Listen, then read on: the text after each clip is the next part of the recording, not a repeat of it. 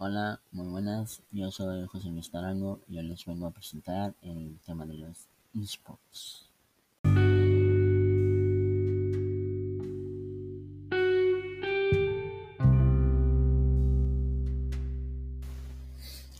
Mientras la tecnología y el entretenimiento avanza, los videojuegos, las consolas, computadoras, todo eso se va haciendo más accesible eh, y en base a eso comienza el surgimiento de los esports.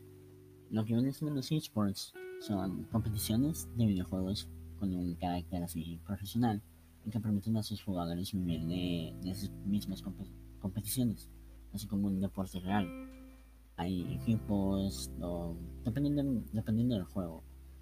Eh, los esports más populares de los años eh, recientes son League of Legends, Counter-Strike, Super Smash Bros., Dota, Overwatch, StarCraft, Rocket League y más reciente Valorant.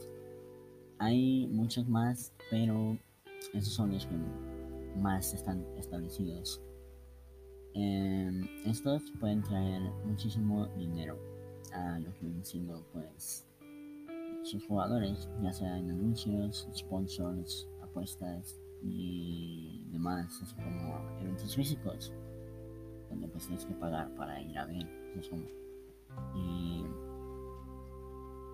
es muy bueno ver que esto se está tomando más en serio y hay jugadores que viven de sus sueldos en equipos o ganando competiciones individuales, individuales que se puede hacer un buen dinero.